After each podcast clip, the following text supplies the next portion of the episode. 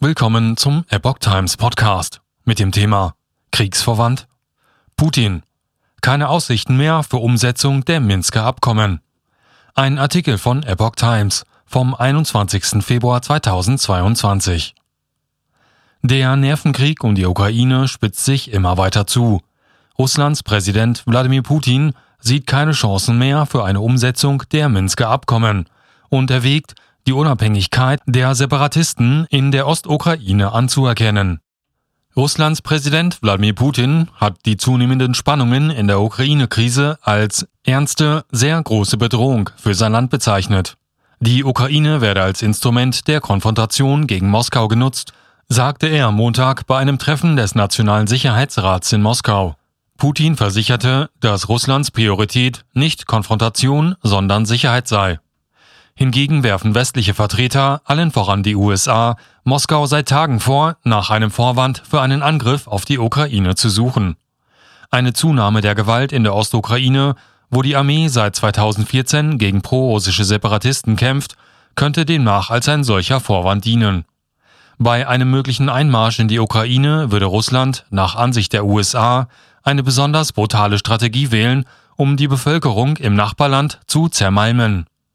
Erkenntnisse der US-Geheimdienste würden darauf hinweisen, dass es sogar eine besonders drastische Form der Brutalität geben könnte. Nach Angaben der USA führt Russland bereits eine Liste von Ukrainern, die im Falle einer Invasion getötet oder in Lager geschickt werden sollen. In einem Brief von UN-Menschenrechtskommissarin Michelle Bachelet, der von der US-Botschafterin bei der UNO in Genf, Bass Schieber Nell Crooker, unterzeichnet ist, warnt Washington auch davor, dass eine russische Invasion Menschenrechtsverletzungen wie Entführungen oder Folter nach sich ziehen könnte. Putin denkt über Anerkennung der Separatistenregionen nach. Unterdessen haben die Separatistenführer der beiden Regionen Luhansk und Donetsk im Osten der Ukraine Putin dazu aufgefordert, ihre Unabhängigkeit anzuerkennen. Zitat Ich bitte darum, die Souveränität und Unabhängigkeit der Volksrepublik Luhansk anzuerkennen sagte Rebellenführer Leonid Pastenschnik am Montag in einer Videobotschaft, die im russischen Fernsehen ausgestrahlt wurde. Auch Denis Puschilin, Separatistenführer der Volksrepublik Donetsk, bat Russland um diesen Schritt. Angesichts der aktuellen Entwicklungen in der Ostukraine kündigte Russlands Präsident am Montagnachmittag an, über die Forderung nach Anerkennung nachzudenken. Putin sieht zudem keine Chancen mehr für eine Umsetzung der Minsker Abkommen, durch die die Ostukraine befriedet werden sollen.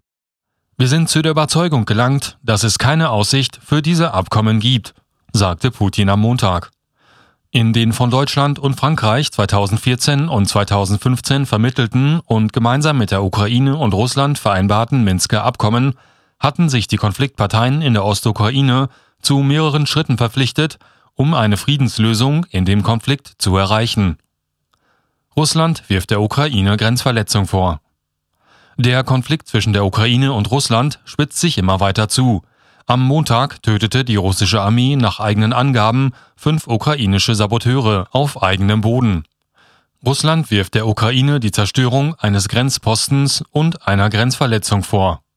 Die von ukrainischem Gebiet aus abgefeuerte Granate habe den Posten, Zitat, vollständig zerstört, berichteten russische Nachrichtenagenturen unter Berufung auf den Geheimdienst FSB, der auch für den Grenzschutz verantwortlich ist.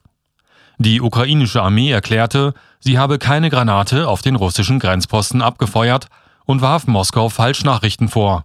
Kiew dementierte auch die Angaben zu der angeblichen Grenzverletzung. Zitat kein einziger unserer Soldaten hat die Grenze zur russischen Föderation überquert und kein einziger ist heute getötet worden, sagte ein Vertreter des Innenministeriums.